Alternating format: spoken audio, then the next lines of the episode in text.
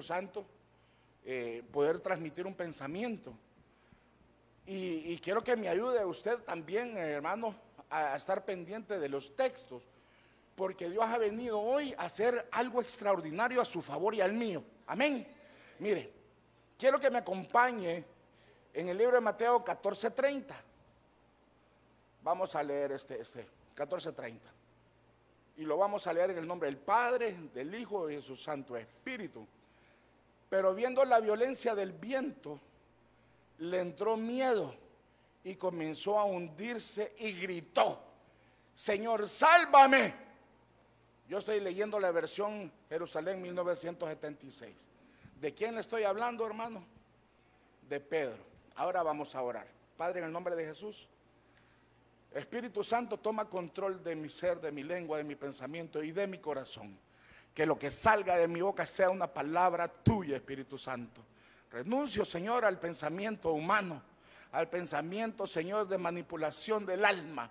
Y que lo que hable en este lugar donde tú me has traído, enviado, Señor, sea de tu Espíritu. Espíritu Santo, te cedo el lugar y opera como tú quieras. Haz como tú desees, Señor Espíritu Santo, no como yo piense. En el nombre de Jesús, declaro que este es un lugar apto para predicar tu palabra.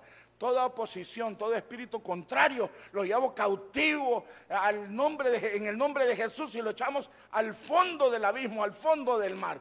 En el nombre de Jesús, amén y amén. Mire qué tremendo, hermano, dice este verso que Pedro se estaba hundiendo y gritó, Señor, sálvame. Pero ¿cuál era la profesión que Pedro tenía? Era un pescador. Perdóneme, ¿cómo un pescador, hermano, va a tener miedo de hundirse en el agua? Si, si, si, era un pescador, seguramente era un muy buen nadador.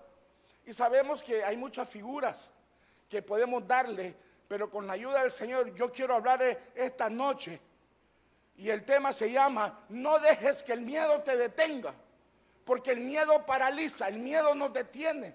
Y vamos a ver eh, varios ejemplos o personajes de la Biblia que tuvieron miedo. Y perdóneme, el miedo no es del Señor, hermano. El temor reverente a Jehová sí.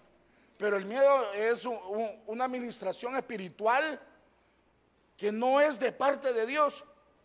Y Pedro, hermano, se, estaba hundiendo y podemos decir, es que Pedro quitó la mirada del Señor. Sí, posiblemente. O Pedro estaba decayendo en su fe. Pero en ese momento lo que él hizo, hermano, fue, Señor, sálvame. Y esta expresión de Señor, sálvame, se da en un momento de angustia, porque él tuvo miedo, se aterrorizó, morir ahogado. Y yo le pregunto, ¿quién es el único que le puede salvar a usted y a mí en momentos difíciles? Solo el Señor. No hay nadie fuera de Él que nos pueda ayudar. Cuando tenemos momentos difíciles, ¿a quién miramos nosotros? Cuando tenemos momentos de angustia, ¿a dónde está nuestro grito?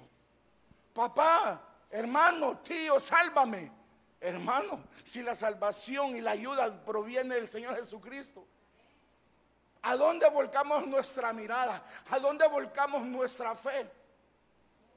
Mire qué tremendo. Busqué en el diccionario de la Real Academia Española esta palabra sobre miedo. Y dice que es una sensación de angustia. Mire, una sensación de angustia provocada por la presencia de un peligro real o imaginario. ¿Ha tenido miedo alguna vez usted? Amén, em, yo he tenido miedo. Y mire, me, perdona, yo le tengo miedo a unos bichos que son bien chiquititos, de color café. Hermano, es, es, no les tengo miedo, les tengo terror. Y tan grande el hermano y le tiene miedo a las cucarachas. Sí, hermano, perdóneme. Yo, yo salgo corriendo y mi esposa me regaña. ¿Y qué te pasa? Ay, ahí va una cucaracha. Y, créame, no entro al lugar. No entro. Eh, si se metió en la casa y le digo, mira cómo eliminas eso. Yo no entro. No entro. Porque, porque hay un miedo, hay un terror. Pero sabe, ¿qué daño me va a poder hacer un insecto, hermano? Viéndolo literal. ¿qué daño me podrá dar eh, un insecto? ¿Por qué le digo esto?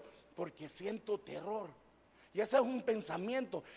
y yo creo que es algo imaginario, hermano, ni que fuera Godzilla. ¿Verdad? Que, que me está atacando, me va a atacar. Pero es algo que está en mi mente, que por años me ha dominado. Y yo declaro en el nombre de Jesús que hasta hoy me va a dominar ese miedo. Porque no es de Dios eso, hermano. Ay, le tengo miedo a las arañas. Y lo pica sea Spider-Man. Yo, yo quiero consultarle o, que vengamos a la razón a los jóvenes. ¿A qué le tienen miedo? Fíjense que había alguien, un joven, que quería ser médico. Y lo la conozco muy cercana. Ella quería ser médico. Y vino alguien, hermano, y le metió miedo. Y cambió su carrera totalmente. No, inició su carrera para estudiar médico, porque le metieron miedo. Uy, médico, vas a estudiar. Eh, como 20 años para que te gradúes. Renuncia a eso. Sí, son varios años, pero sabe, si Dios, hermano, nos permite entrar a un lugar, Él va a dar la provisión.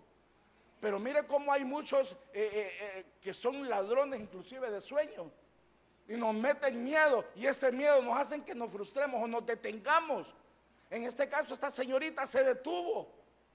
Es más, ni arrancó porque no arrancó la carrera, tuvo miedo. Hermano, ¿y qué tiene que ver esto con Pedro? Mucho. Porque cuando apartamos nuestra mirada del Señor, vamos a tener miedo, hermano. Porque no vamos a tener la seguridad que la palabra dice que si Dios es por nosotros, ¿quién contra nosotros?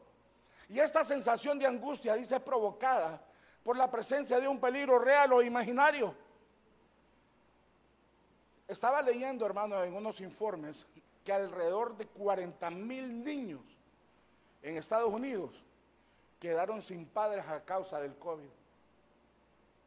Y estos niños, esto porque es un estudio, que estos 40 mil niños Seguramente son muchos más, pero estos 40 mil niños están siendo tratados por un grupo de psicólogos porque están atemorizados por la enfermedad. Mire, yo, yo le hablé en la mañana, pero después lo doy el testimonio. Esta palabra miedo quiere decir atemorizar según el griego 5399 y quiere decir fobeo. Esta palabra miedo quiere decir amedrentar, quiere decir espanto. Hermano, esta palabra miedo quiere decir que nos va a nosotros a tener amedrentados. Hace algunas semanas, eh, o, creo que hace dos, tres meses, estaba yo eh, con un compromiso ministerial. Estaba en Estados Unidos. Hermano, y llegó un huracán a la ciudad que yo estaba. Y un huracán, hermano, y la ciudad la evacuaron. En esa ciudad viven mis hermanas. Y yo estaba con mi hermana mayor y, estábamos tranquilos. Y llamó mi hermana menor y, no se van a ir, tienen que salirse. ¿Y por qué? Ya está la, alerta del huracán. Hay evacuación obligatoria de, la ciudad, Nueva Orleans. Y entonces, pues, pues vamos, le digo yo, nos vamos. Y no nos podíamos quedar en los estados aledaños porque son costeros. Y mire, hermano, yo no sé si usted vio alguna película que se llamaba 2012, que, que decían que era el fin del mundo. Literal, había un congestionamiento horrible, hermano. Mire, la gente estaba tan con, con un espíritu de terror que se empujaban los carros unos con otros en, unas colas, hermano, que nosotros íbamos a siete horas de ahí y nos tardamos 22 horas para llegar. A vuelta de rueda y mire, las autopistas de cuatro y cinco carriles totalmente abarrotadas, porque había un terror, un espíritu de miedo que se apoderó. Sí venía un fenómeno natural, pero los supermercados quedaron vacíos. Y se sentía la atmósfera de miedo en ese lugar. Y a mí me tocaba conducir. Y yo iba pensando en esto. Esta, e, esta gente está siendo ministrada por un espíritu de miedo. Porque hermano, usted quiere ir al cielo. Amén. Y le voy a preguntar, ¿y quiere morir? Nadie dijo, amén, pues yo tampoco me quiero morir, pero sí quiero ir al cielo. Mire qué cosa, queremos ir al cielo, pero nadie se quiere morir. Mire qué cosa, hermano, porque nos da miedo. Pero la verdad que aquí, hermano, le hago esta pregunta porque nos da miedo. Pero usted y yo vamos a cumplir la comisión por la cual Dios nos envió. De eso tenga la plena seguridad. Y fíjese, hermano, que esta palabra eh, fobeo atemoriza de tal manera que nos imposibilita poder caminar. Y esa escena que yo podía ver, hermano, en ese lugar era como salida de Hollywood. En dos estados, al par de donde yo tuve que pasar, no había combustible. Increíble, y ahí las gasolineras están casi, eh, muchas gasolineras. No había combustible en dos estados. se acabó. Y pensé yo, ¿cómo será? aquel día que nuestro Señor venga por nosotros. Pobrecitos aquellos que se queden, hermano. Y encontré yo, eh, quiero que me acompañe, encontré yo varias eh, palabras sobre el miedo en el Antiguo y Nuevo Testamento y quiero llevárselo. Mire, en el diccionario en Strong, en hebreo, que es el Antiguo Testamento, encontré, encontré la H, 1481. Si quiere apúnteles para que usted las pueda estudiar también. ¿Verdad? Que es gur, que asustado, está Da, que es temor, ¿verdad? Está Jared, Yaré, Arat. Y está en el Nuevo Testamento el fobetrón, el fobeo, el fobos, el foberos, el fobetrón. Hermano, usted me está hablando en griego. Le estoy dando a usted acepciones de esta palabra miedo. Y ahorita las vamos a ver, hermano. Porque el miedo paraliza. El miedo hace que nos detengamos. Y vamos a ver a través de la Biblia ahorita, hermano, qué pasó con gente que tuvo miedo. ¿Quiero que me acompañe?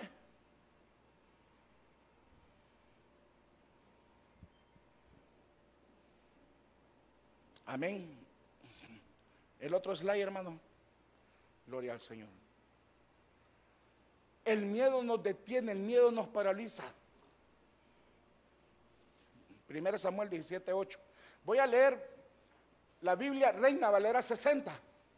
Y dice, y se paró y dio voces a los escuadrones de Israel, diciéndoles, para que os habéis puesto en orden de batalla. No soy yo el filisteo y vosotros los siervos de Saúl. Escoged de entre vosotros un hombre que venga contra mí. Mire el verso 9, hermano. Voy a leer un poquito aquí.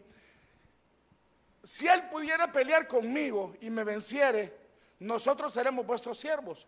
Y si yo pudiere más que él y lo venciere, vosotros seréis nuestros siervos y nos serviréis. Y añadió el filisteo, mire hermano, el filisteo. Hoy yo he desafiado al campamento de Israel. Dadme un hombre que pelee conmigo.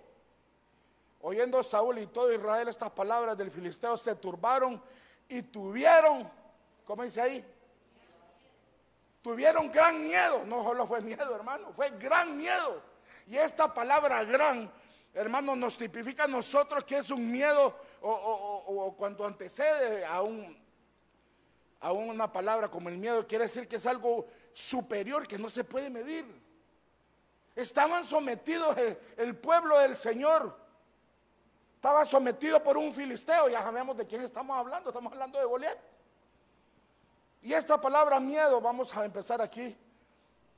En el Hebreo 33, 72 quiere decir yaré, que quiere decir miedo y que es amedrentar. Cuando nos amedrentan, hermano, se paraliza todo lo que hacemos. Notemos que el pueblo de Israel estaba con gran miedo. Nadie se ofrecía. Al ver el gigante, nadie se ofrecía. Claro, hermano, y quien va a ver al gigante ahí uno se ofrece para ir a pelear. Ahora, si lo miramos en este tiempo, ¿cuál es su gigante? ¿Cuál es mi gigante? ¿Qué nos puede paralizar? Muchas veces no vamos donde nuestros jefes y, solicitamos un aumento salarial, aquellos que estamos trabajando, porque le tenemos miedo al jefe. Lo miramos como un gigante. Y le voy a decir para la gloria de Dios, todas las veces que me he acercado a decirle a mi jefe, Todas las veces me han dado aumento. Así, hermano, así. Yo le decía en la mañana y le decía a mi jefe que me paga por deleitarme en lo que hago en mi trabajo. Y, sabe, perdí el miedo. Claro, guardo el respeto porque es mi jefe, pero ya no me siento amedrentado. Ay, no, que hubiera pedir miedo. Fíjese que una vez me dijo mi esposa, necesito una lavadora y una refri, me dijo. Ah, está bueno, le dije yo. Anda donde tu jefe que te dé dinero para que la compres. Y el hermano bien valiente, no hermano, yo tenía, estaba amedrentado por el Señor. Fui y la pedí. ¿Y sabe qué pasó? Sí, sí me lo dieron, pero no me lo prestaron. Me dieron el bono para que un bono aparte para poder comprar esos artículos. Porque rompí el miedo. Dejé de estar amedrentado, hermano. Y a veces nosotros eh, dejamos de tener ciertas bendiciones porque el miedo nos detiene. Y lo que quiero ministrar esta tarde, hermano, es que el Señor nos hace libres de todo miedo. ¿Qué pasó, hermano, con, con ese gigante? Dice en, en el capítulo 17, verso 45. Entonces David al filisteo Tú vienes a mí con espada y lanza y jabalina. Mas yo vengo a ti en el nombre de Jehová de los ejércitos, el Dios de los escuadrones de Israel, a quien tú has provocado. Cuando a usted lo quieran intimidar, no es a usted a quien quieren intimidar, sino a Dios, hermano, que está por nosotros. Hoy sí le voy a dar el testimonio del COVID. Yo hablé algo en la mañana.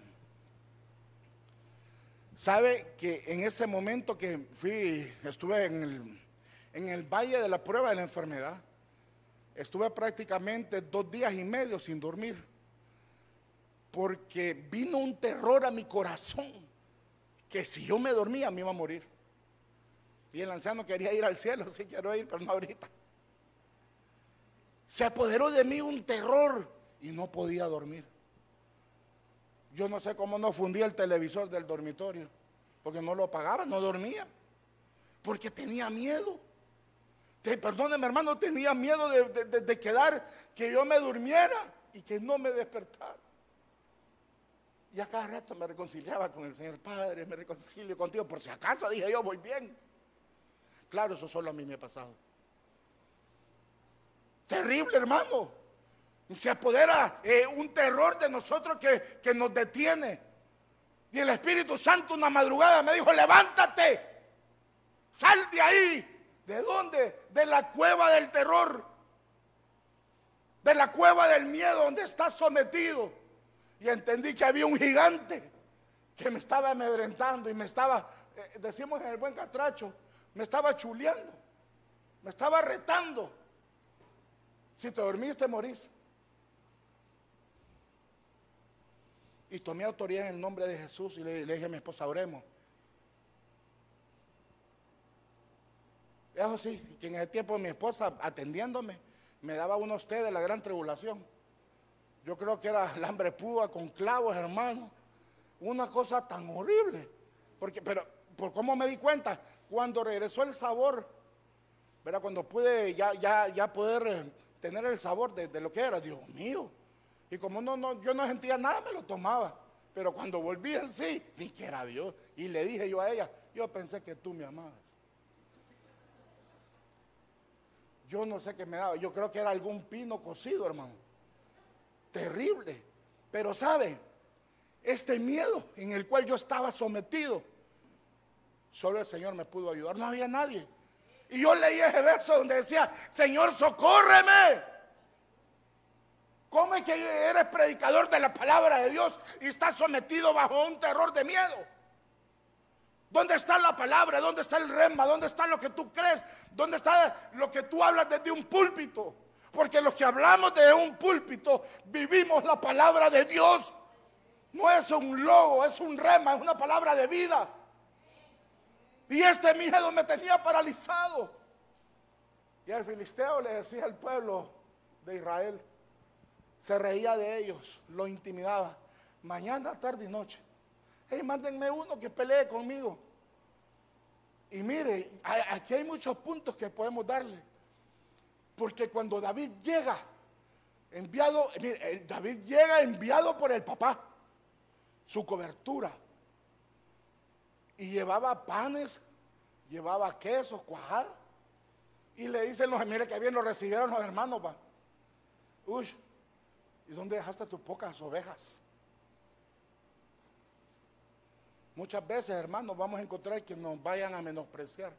O muchas veces el miedo hace que nosotros nos despreciamos. ¿Dónde está eso? Ya lo vamos a ver.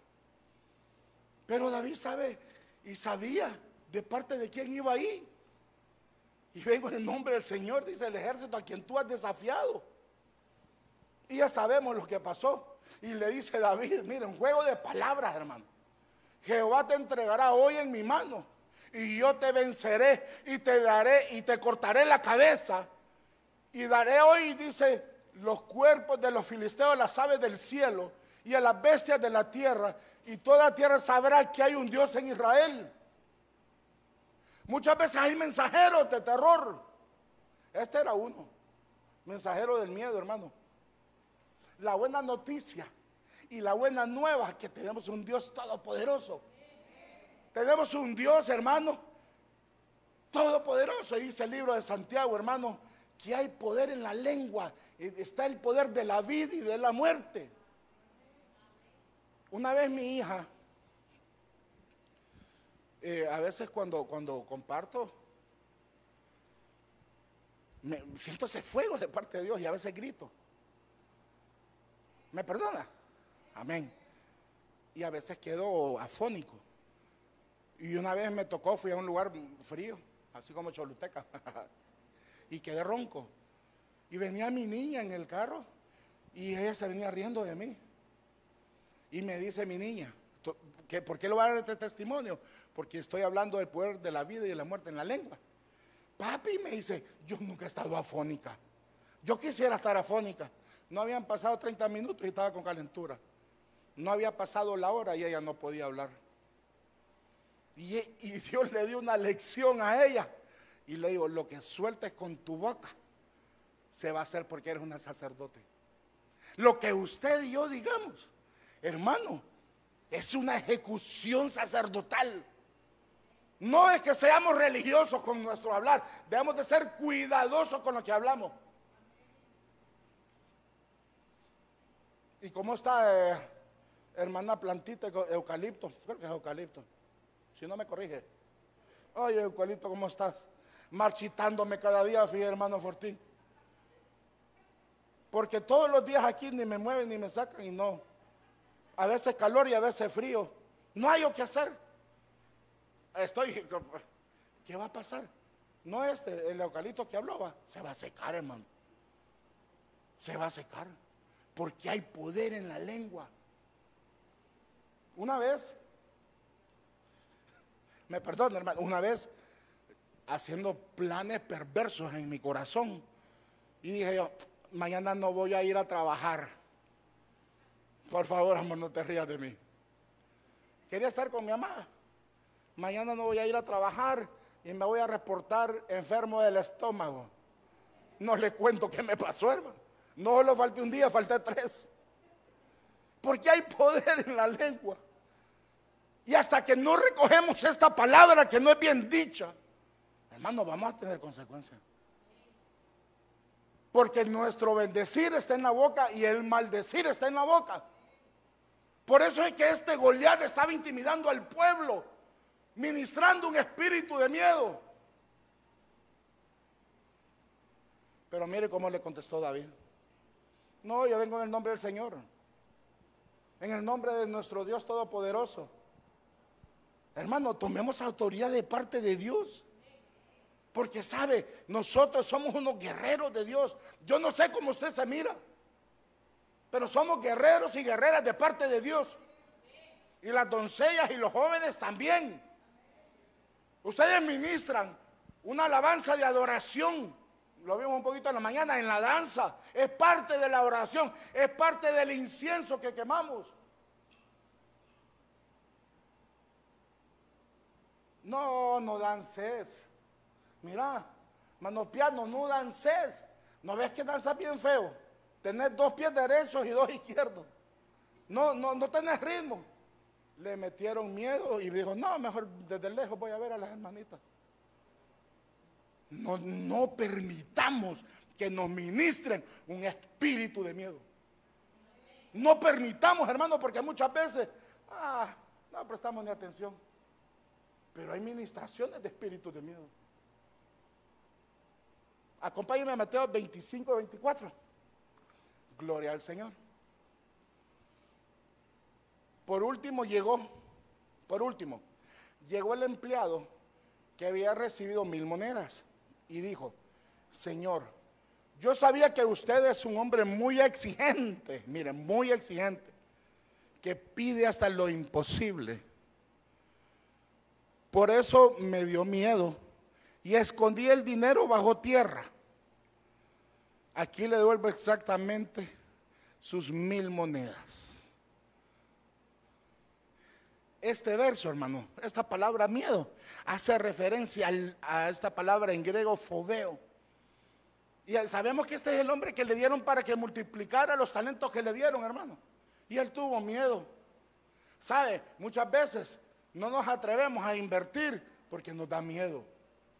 Muchas veces, hermano, no hacemos algo, un don, no ministramos un don de parte de Dios porque tenemos miedo.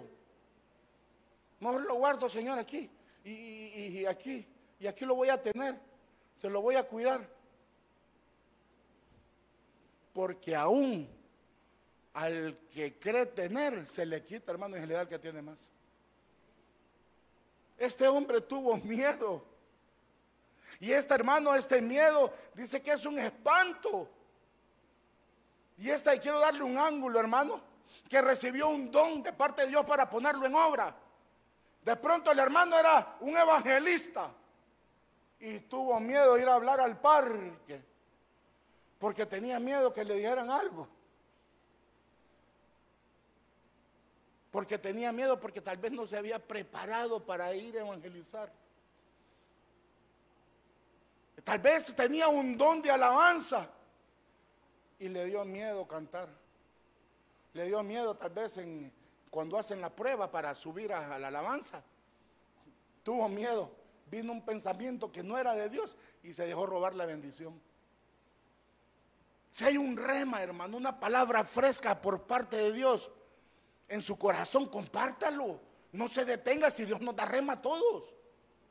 Nuestro vivir, nuestro diario vivir debe ser un rema de parte de Dios, porque el rema es un lobo hecho realidad, hecho carne, hecho vivencia de parte de Dios. Usted es un testimonio de Jesucristo. Amén. Usted es un testimonio de que Dios ha cambiado su vida y ha cambiado y lo ha prosperado y lo sacó de las tinieblas y lo puso en la luz. Lo trajo de la muerte a vida. Es testimonio del Señor. Hoy no es el día que voy a dar mi testimonio. Pero una vez estaba mi esposa con una hermana en la iglesia. Y estaba ministrándose la, la hermana. O estaban conversando, no, ministraban conversando. Pero, porque digo que somos testimonio? Porque dice la Biblia que somos como una carta leída. Y la señora me mira pasar y como yo soy bien difícil de ver, ¿verdad? Entonces me miró pasar y le dice, mira hermana, si Dios, Dios cambió a ese gordito que va ahí, ¿cómo no va a cambiar a mi esposo? Imagínense, hermano, qué testimonio tenía. Pero ¿sabe qué estaba diciendo esa mujer? Que Dios hace cosas que son imposibles para el hombre, pero Él sí lo puede hacer. Y ese es el que me cambió a mí y que me va cambiando y el que le está cambiando a usted cada día más. Denle aplauso al Señor, aleluya. ¿Cuál es el principal temor que tienen las personas cuando, le, cuando les presentamos el plan de salvación de Jesucristo? Tengo miedo. Es, que los evangélicos prohíben muchas cosas. Hermano, si vivir en el Evangelio del Señor es vivir en deleite, es un estilo de vida delicioso. Yo le digo a mi hermano mayor, todavía no ha venido y está a punto de venir a los pies del Señor. Hermano, ¿quién mejor que los hermanos que nos conocen, los hermanos en sangre, quiénes, quiénes fuimos y quiénes somos? Y él llega a la casa y me dice, fíjate que, qué paz la que siento yo aquí. No me, no, me dan ganas de irme cuando te visito. Ah, pues quédate y empezamos a conversar. Pero ya se imagina, hermano, que nuestro huerto sea un, un ring de boxeo. Pleito, contienda. Ay, y di, perdóneme, y dicen ser cristianos. Ya la gente le da miedo acercarse al Señor.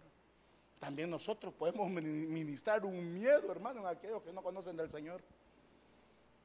Este miedo, hermano, no deja que uno pueda multiplicarse. Este miedo de este hombre que recibió los mil talentos, hermano, eh, eh, este miedo lo paralizó y no permitió tener una multiplicación por parte de Dios. No pudo multiplicarse. No pudo multiplicar los talentos. La mañana muy fuerte lo que recibí de parte del Señor y hablaba que nos debemos de hacer una radiografía espiritual y revisarnos. Y la palabra profética habló poderosamente. ¿Qué pasa? ¿Dónde no estoy eh, teniendo la fructificación que Dios quiere que yo tenga? ¿Dónde está eh, la parte estéril que por el momento no he podido multiplicar? Es momento, hermano, y este, este temor hace que nos paralizamos. Y miren lo que dice el verso 25, por eso me dio miedo y escondí el dinero bajo tierra. Escondí el dinero bajo tierra, le dio miedo. ¿Cómo vamos a poner una lámpara, hermano, bajo, bajo la cama? Si la luz, hermano, es para que resplandezca. Dice amén, todavía. El miedo no deja que nos multipliquemos. Pero yo le voy a dar una buena nueva. Oye, hermano, yo no vengo a administrar miedo. Vengo a administrar la liberación del miedo en nuestras vidas. Deuteronomio 28, 8. Jehová te enviará tu bendición sobre tus graneros y sobre todo aquello en que pusieras tu mano y te bendecirá en la tierra que Jehová tu Dios te da. La bendición que el Señor nos está permitiendo, esta promesa, hermano, va condicionada, pero ¿para qué? Para cuando escuchamos la voz de Dios y hacemos su voluntad. Deuteronomio 28 habla de las bendiciones del Señor bajo la obediencia de las instrucciones de Dios y también nos habla de, las consecuencias al ser desobedientes. Pero la buena nueva, hermano, que Dios va a enviar nuestra bendición a los graneros. Dice amén. Fíjense que eh, en medio de la pandemia,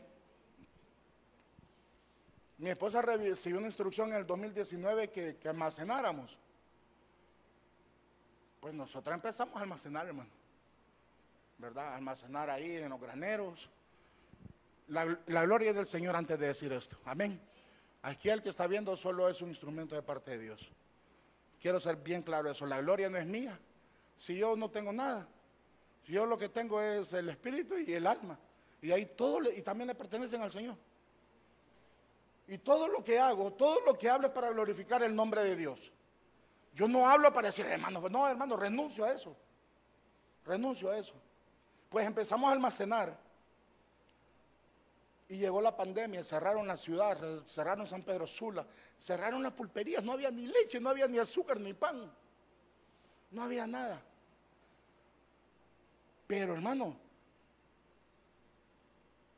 fue increíble cómo Dios nos permitió ser canales.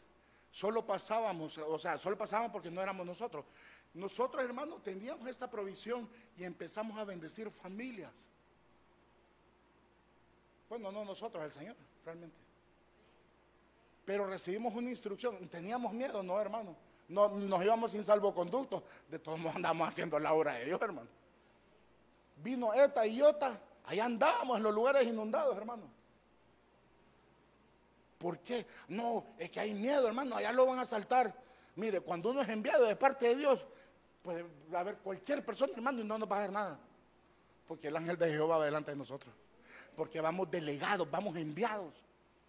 Y nos tocó ir a lugares eh, bien, bien, bien tremendos. Ahí en, la zona, hay una zona que se llama Rivera Hernández. Y fuimos al fondo de esa colonia, al fondo, hermano. Donde el lodo, mi vehículo es un poquito alto llegaba casi al techo el lodo, y ahí el lodo que habían quitado de la calle. Y entonces habían unos muchachos que están ahí, en su, tienen su grupito, ¿va? y llegaron. ¿Cómo estamos? Estamos bendecidos. ¿Y qué andan haciendo? Dejando una cama de parte de Dios a esta familia. Ah, vaya pues, Dios los guarde. Pero ella se imagina, ay, ay, no voy porque tengo miedo, mire, ahí me sale la chula. No, hermano cuando usted y yo somos enviados por parte de Dios, tenga la plena seguridad que el ángel de Jehová va delante de nosotros. Amén.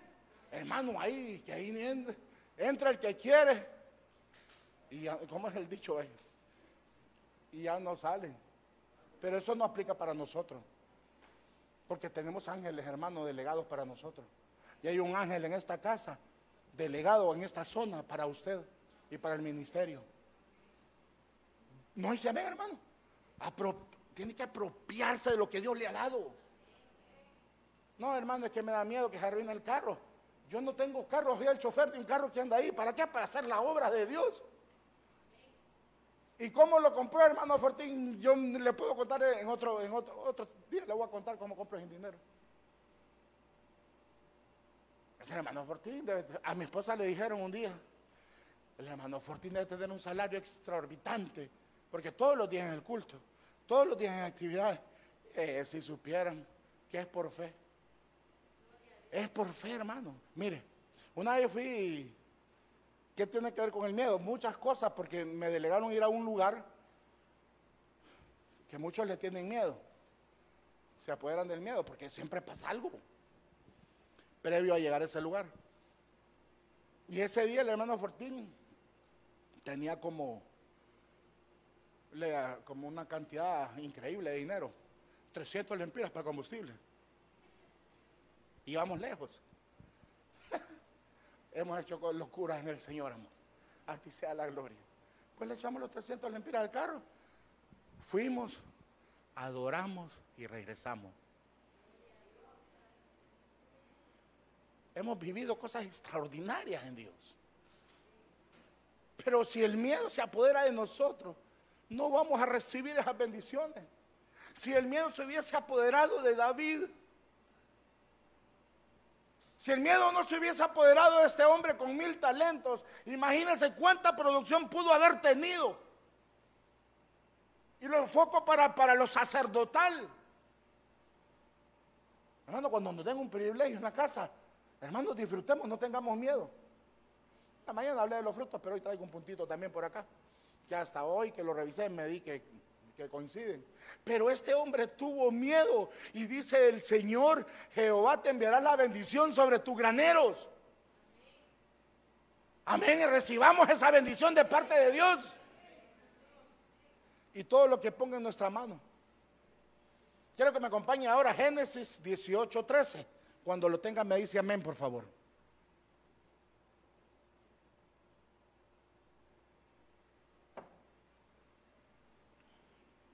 Al Señor. Hermano, le ruego que me avise el tiempo que llevo, por favor. Yo creo que este reloj avanza muy rápido. Génesis 18:13.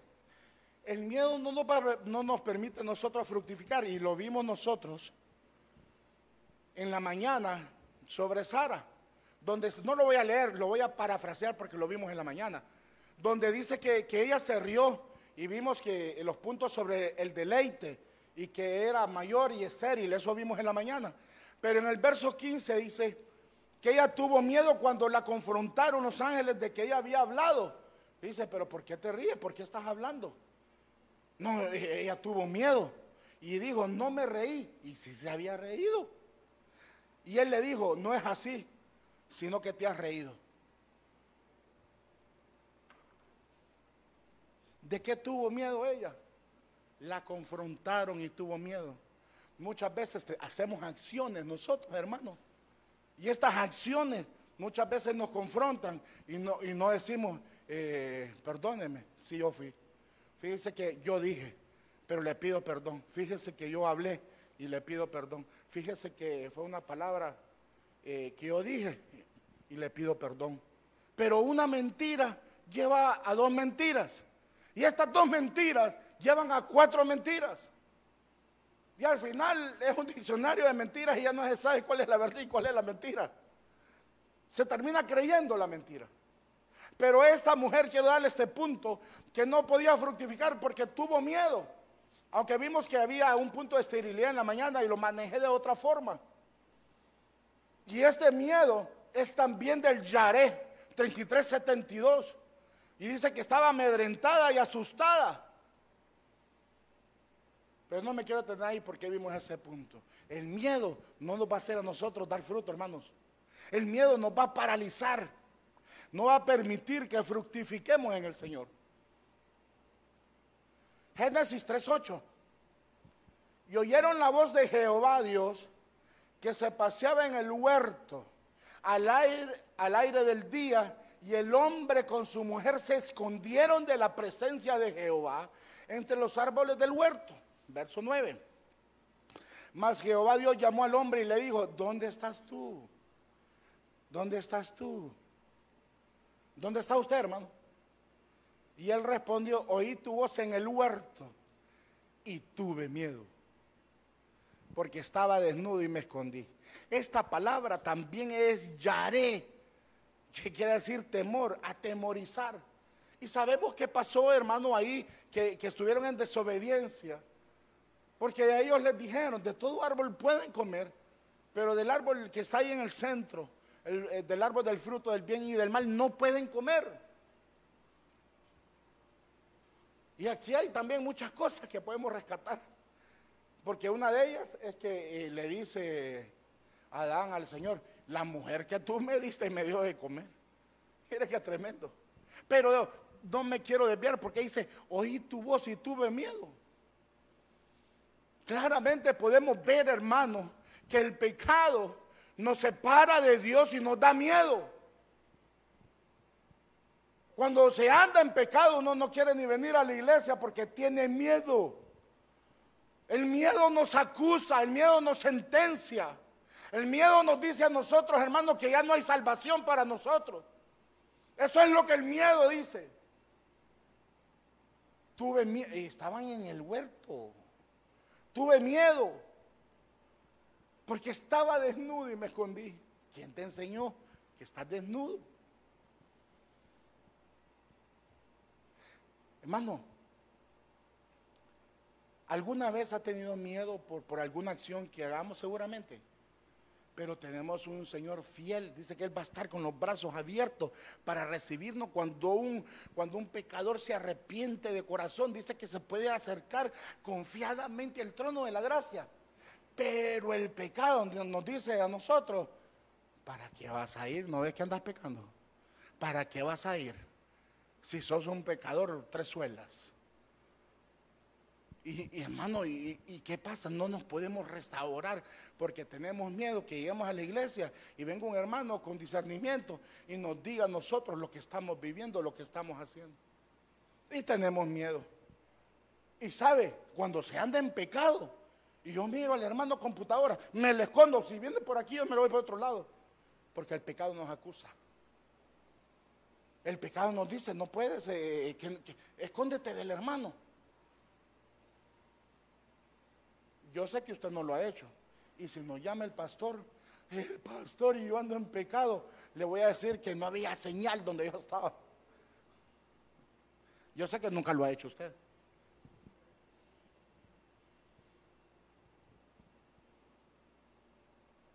No me quede viendo tan serio, hermanito. No tiene miedo, ¿verdad? Gloria a Dios. El miedo nos paraliza a nosotros. Este miedo, hermano, nos hace a nosotros que nos detengamos. ¿Por qué? Porque en la desobediencia hace que nos escondamos del Señor. La desobediencia hace, hermano, que nos alejemos por miedo a romper lo que el Señor nos dice que no hagamos. Él tuvo miedo. Porque oyeron la voz del Señor y dice, hey, tuve miedo. Este miedo, hermano, nos, nos trae angustia, nos trae a nosotros terror. Nos trae a nosotros, hermano, eh, que nos apartemos de la casa del pan, de la casa, hermano, donde está la bendición para nosotros.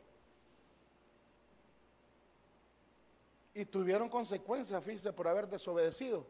No los destruyó el Señor, los sacó del huerto y puso un ángel con espada de fuego para que no entraran. Hay consecuencias para el pecado. Hay consecuencias, pero mire hermano, Dios es un fiel, un Dios que perdona. Porque dice primero Juan 1.9, dice, si confesamos nuestros pecados, Él es fiel y justo para perdonar nuestros pecados, dice, y limpiarnos de toda maldad. Él nos limpia de toda maldad, hermano. Amén. Voy avanzando rapidito. Salmo 31.13. Hay atmósferas de miedo. Porque he oído afrenta de muchos miedo por todas partes, cuando consultaban juntos contra mí e ideaban quitarme la vida.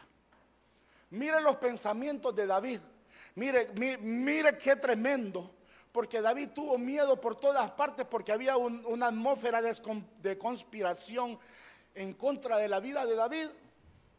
Y David aquí describe la impotencia que él tenía, hermano, la desesperación que él sentía por el rechazo y por el odio que estaban, hermano, los pueblos contra él. Sin embargo, hermano, la adversidad que él tenía, aceptó, hermano, su realidad. ¿Y a quién se acercó? Al Señor, donde está nuestro oportuno socorro. Señor, sálvame. David entendía perfectamente eso. A pesar, hermano, de lo que pueda parecer de los enemigos en contra de nosotros, hermano a pesar de que eh, podamos ver que ellos tengan dominio contra nosotros, el final de ellos, hermanos, es que son, están desamparados por parte de Dios. Porque Dios está con nosotros. Dice el verso 22. Estaba yo tan confundido que hasta llegué a pensar que no quería ni verme. Pero pedí ayuda a gritos y tú escuchaste mi ruego. El miedo puede hacernos creer que Dios no nos escucha. El miedo nos va a traer pensamientos de que Dios nos ha abandonado en medio de la prueba. El miedo nos va a traer a nosotros un sentir que Dios no está para nosotros. Y vamos a ver el otro punto que, es interesante. El miedo, hermano, nos paraliza. El miedo, hermano, eh, es un espíritu tan terrible que nos hace inclusive hasta abandonar nuestra carrera. Aquí había una atmósfera de miedo y David lo reconocía. Estaba tan confundido que hasta llegué a pensar que no quería ni verme. Imagínense, hermano. Lo que podía pensar David, el dulce cantor de Israel, del Señor. Qué tremendo. Ustedes dicen, los que aman a Dios, demuéstrenle su amor. Nuestro Dios protege a los que merecen su confianza, pero a los orgullosos le da su merecido. Acerquémonos, hermanos, eh, humildemente, humillándonos delante del Señor. Dice, todos ustedes, los que confían en Dios, anímense y sean valientes. David tenía miedo, había una atmósfera tan terrible, una atmósfera que detenía a David y estaba tan atemorido, hermano, perdone, él estaba sitiado. Imagínese el temor que en ese momento sentía David. ¿A qué podemos tenerle temor? ¿A un trabajo? ¿A un servicio sacerdotal? ¿A un emprendimiento? No, no puedo emprender, hermano, porque fíjense que hay que invertir mil lempiras. Y, estoy dispuesto a perder los mil empiras, hermano, ni los invierta porque ya los va a perder. Pero si tenemos mil empiras y decimos, Señor, en tu nombre, que sea conforme a tu voluntad. Tú dijiste en tu palabra que va a bendecir nuestro granero y la obra en nuestras manos. Amén. Entonces, hermano, si nosotros tomamos esta palabra de parte de Dios, hermano, y nos animamos, como decía David, vamos en pos de lo que Dios tiene para nosotros. Pero el miedo es terrible, hermano. El miedo es terrible. Ah, fíjese que no compro un carro porque me da miedo golpearlo. No ando en moto porque, porque me dijo un hermano que las motos a todos los revuelcan. o sea, los atropellan pues.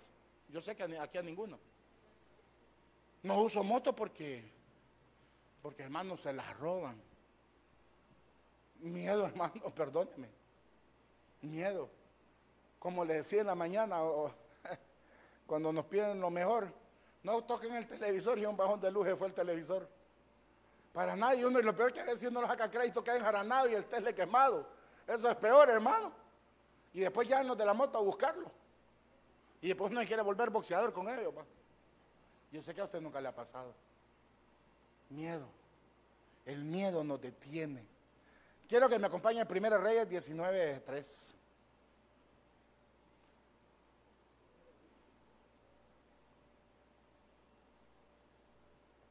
Entiendo que este no es un mensaje de muchos amenes, porque hay una administración de parte de las tinieblas del miedo. Pero hoy el Señor, el Señor nos ha hecho libres, hermano. Y si de pronto hay algún temor, hoy lo reprendemos y le echamos fuera al abismo en el nombre de Jesús.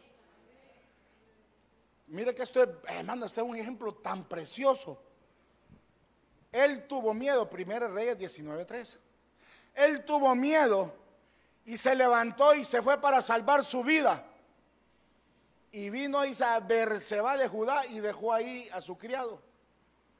Anduvo en el desierto un día de camino y vino y se sentó bajo un enebro y pidió morirse. Y mire cómo le dijo al Señor, basta ya, Señor, toma mi vida, porque no soy mejor que mis padres. ¿De quién estoy hablando? De Elías, hermano. Y cuando vamos nosotros al contexto de los versos, de los versos anteriores, miramos, hermanos, de, que Elías había degollado en el capítulo anterior, hermanos, 850 eh, eh, eh, profetas de Baal. Y no solo eso, hermano. Mire qué tremendo.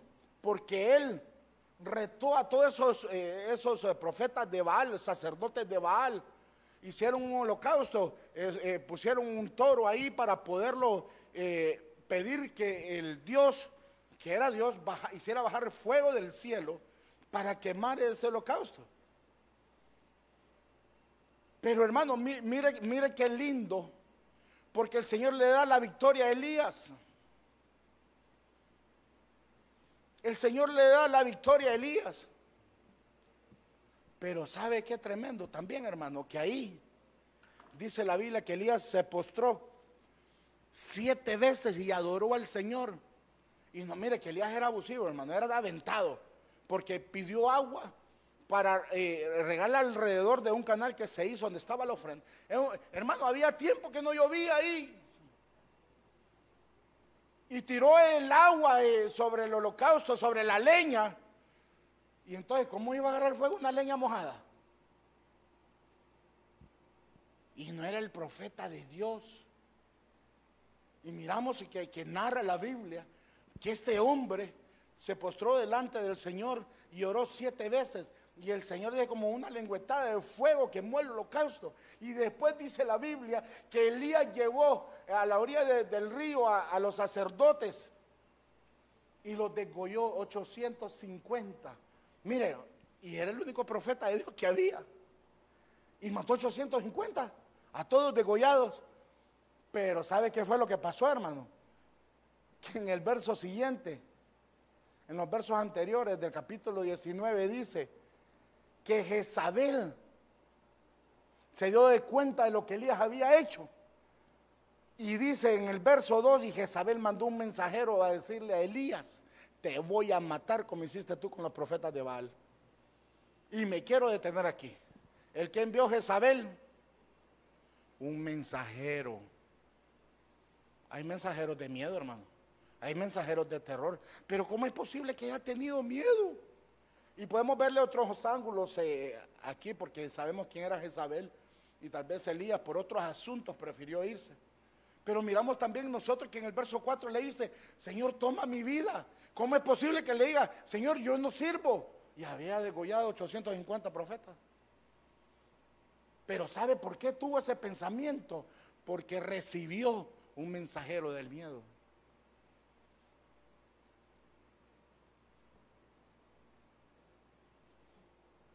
Si alguien, si el hermano parlante tiene una deuda en el banco, eh, hermanito, mano parlante.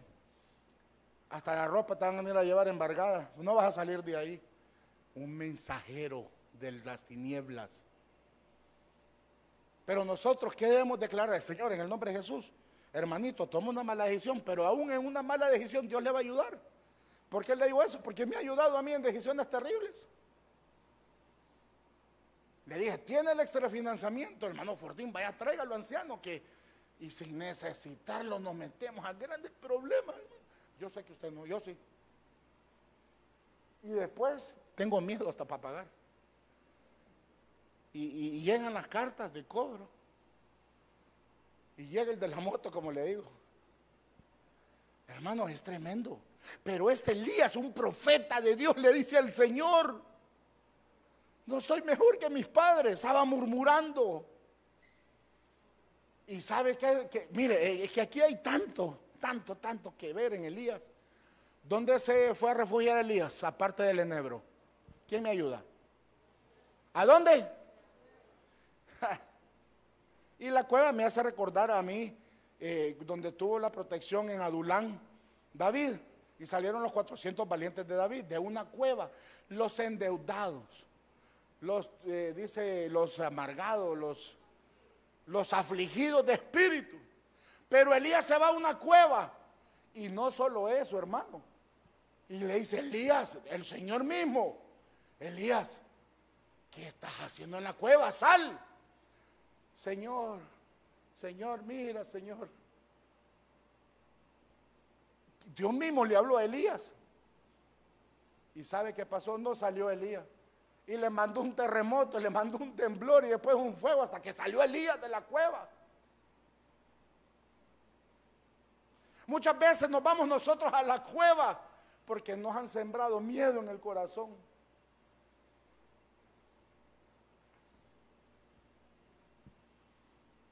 David, eh, perdón, eh, eh, Elías huyó por su vida, pero si había matado a tanto profeta, digo yo, de Baal.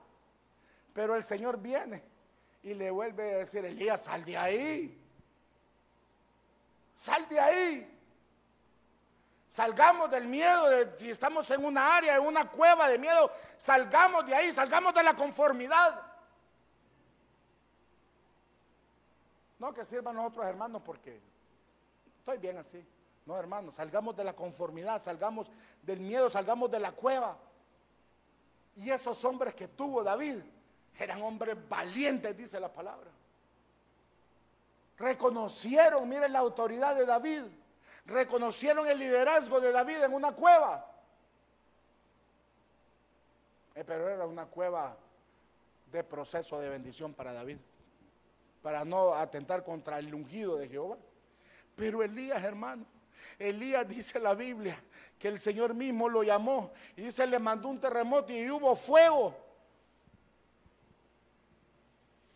Y después de que oyó el ruido, dice, delicado del silencio, cuando Elías lo escuchó, se tapó la cara con su capa y salió y, dice, y se quedó en la entrada de la cueva. Y en ese momento Elías escuchó la voz y le preguntó, Elías, ¿qué estás haciendo ahí? Te mandé las señales y no sales de ahí. El profeta de Dios, el profeta valiente de Dios. Y le vuelve a contestar, Señor, yo me he forzado por obedecerte. Tú que eres el Dios poderoso, el Dios de Israel. Y más que tu pueblo abandonó el pacto contigo, Señor. Mire qué terrible. Pero ¿sabe qué le dijo el Señor? Ey, anda, regresa. Regresa por el mismo camino, por el mismo camino hasta el desierto de Damasco. Y lo sacan de ahí para ungir otro rey. Dios esta tarde, hermano, como le dije, no es un mensaje de muchos amenes, porque es, una realidad que muchos vivimos. Si no la vive, gloria a Dios.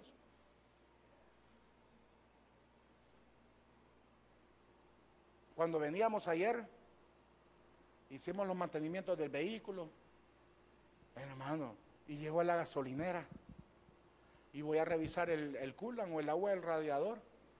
Y así como le echábamos el líquido, más rápido se vació. Pero si el carro no tenía problema. ¿Por qué le digo esto?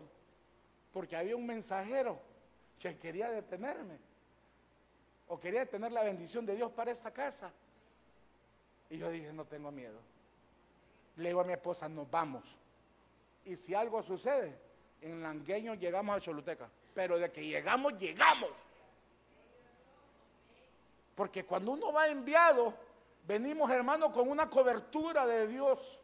Venimos habilitados. Y no solo eso, recibimos la confianza del padre de esta casa. Del pastor, no es el padre, pero es el que, para que suene la campana.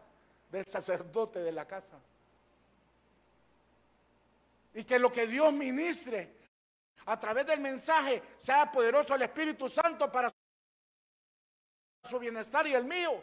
Si la Biblia dice que la palabra es como una espada de doble filo, tanto para usted como para mí.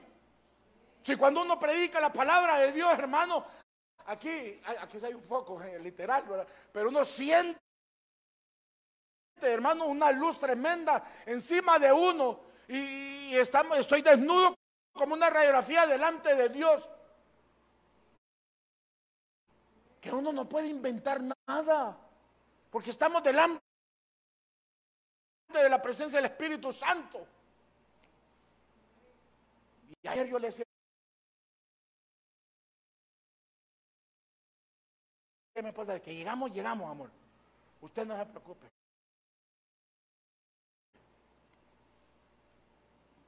Y aquí estamos para la gloria del Señor, mire. Recibiendo bendición de parte de Dios, porque el miedo lo echamos fuera en el nombre de Jesús. Aplausos al Señor, amado hermano. Gloria a Dios. Bendito sea el Señor. Quiero que que meditemos un momento porque esta palabra miedo quiere decir magor, que es en un sentido temer, terror.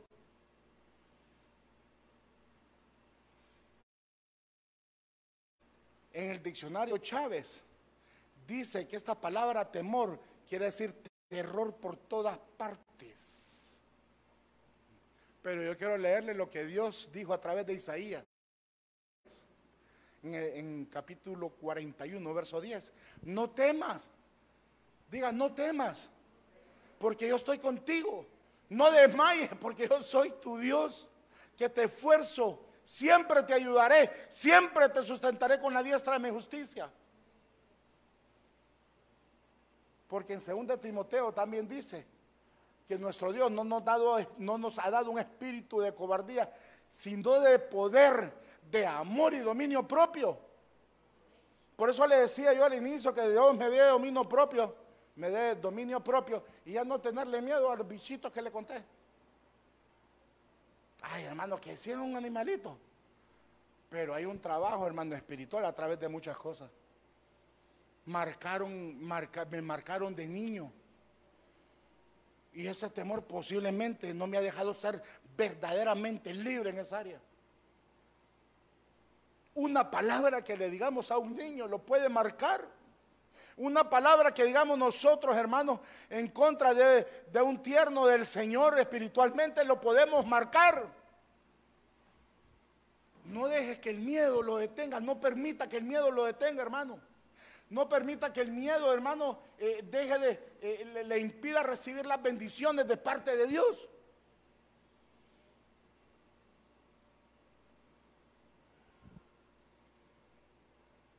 Miedo Hoy vamos a ser libres del miedo. Póngase sobre sus pies, hermano. Quiero ministrar esta palabra. Hermanos de alabanza, si me ayudan, por favor. Gloria al Señor.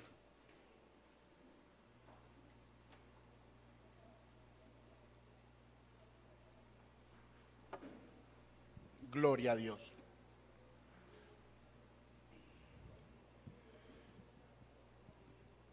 Hemos tenido tiempos de incertidumbre. Antes de las elecciones, bendito sea Dios, hubo tiempo de incertidumbre, hubo tiempo de miedo. Pero sabemos que Dios está operando a favor de nosotros. En tiempos de pandemia se apoderó el miedo. Yo salía con mascarilla, dos mascarillas, lentes, una careta, guantes, manga larga, solo casi un traje de médico. Y aún tomando todas las medidas, ya a mi casa me, me quitaba la ropa directamente a la pila. Y, así, hermano, fui contagiado con todas las medidas de, bioseguridad. No estoy diciendo que no debemos de, de dejarlas. Lo único que no debemos de tener es miedo. Pero sí debemos de ser prudentes.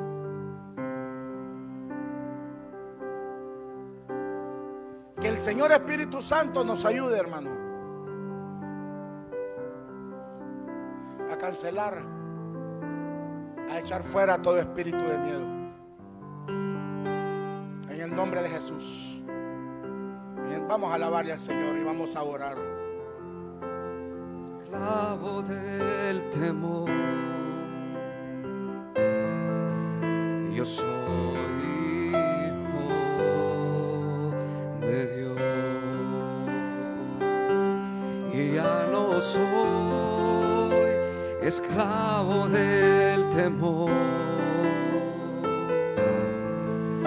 Yo soy hijo de Dios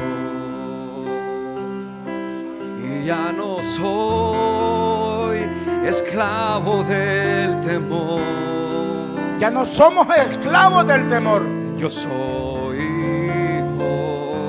el Señor nos hizo libres, verdaderamente libres. Y ya no soy esclavo del temor. Yo soy hijo. El miedo detiene el campamento. El miedo no permite que nos multipliquemos. Soy esclavo del temor. El temor no permite que demos frutos yo soy hijo de Dios. El miedo hace que nos escondamos del Señor. Soy esclavo del temor. Yo soy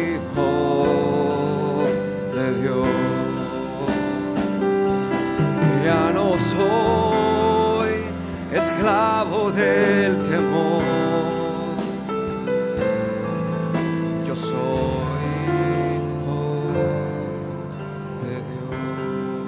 nombre de nuestro Señor Jesucristo. Quiero invitarlo, hermano, que pase al frente. Si en algún momento de su vida ha sido atacado o ha recibido un mensajero del miedo. Si hemos recibido, hermano, algo que nos impacte y, ponga temor en nuestros corazones, quiero que pase al frente, hermano. Quiero orar por usted. Vamos a reprender todo espíritu de miedo porque el Señor no nos ha dado un espíritu de miedo, sino de valor. No importa lo que vamos a afrontar, porque el Señor está con nosotros. No importa qué situación que nos hayan dicho, el Señor está con nosotros. Esa es la buena nueva de esta noche. Que lo que toque en nuestra mano va a ser fructífero que lo que habla en nuestros labios será de bendición. ¿Sabe? En un tiempo, en un tiempo mi amada me tenía miedo. No tenía Cristo en el corazón, pero me tenía miedo. Y es primera vez que lo digo. No podemos tenerle miedo a nuestros cónyuges. De ninguna manera no es de Dios.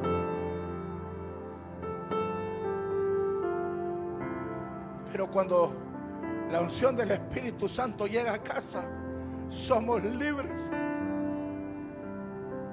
No es posible que le tenga miedo a un hermano. No es posible que inclusive le tengamos miedo al pastor si el pastor es nuestro Padre espiritual. Y estoy seguro que nos reciben con los brazos abiertos. ¿De dónde va a recibir el mejor consejo del Espíritu Santo y de su Padre espiritual? No le tengamos miedo.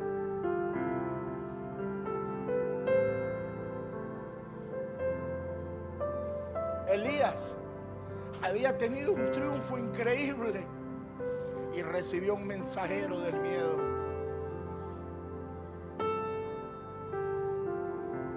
Ya no somos esclavos del temor. Yo soy hijo Somos hijos de Dios. de Dios.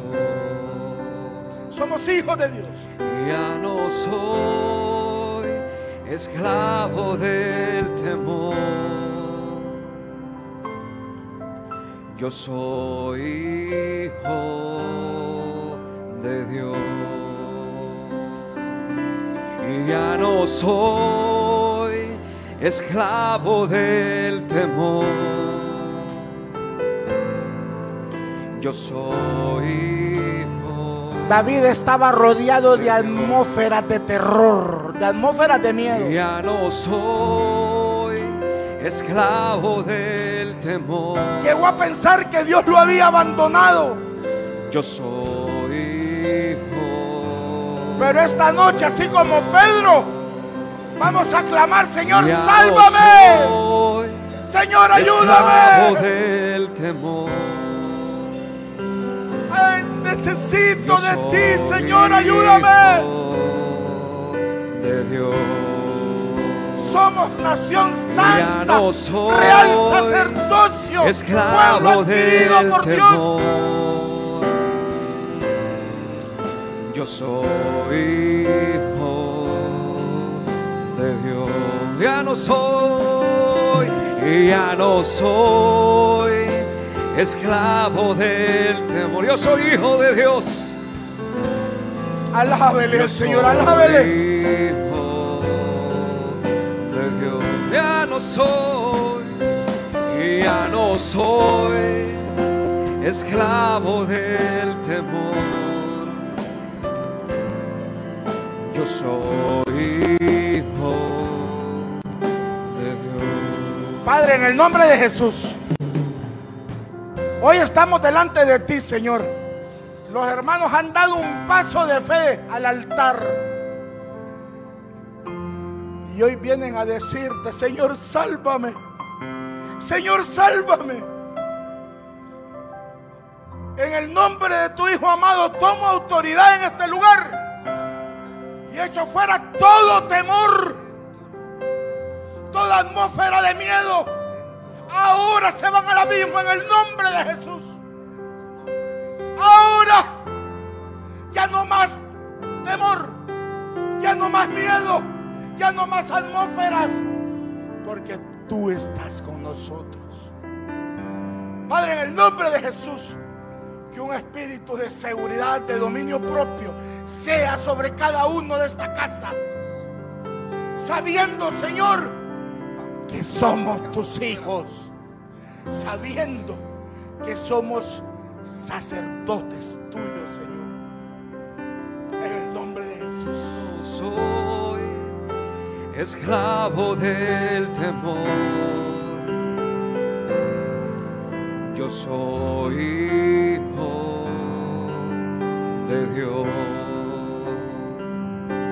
Y ya no soy esclavo del temor. Yo soy hijo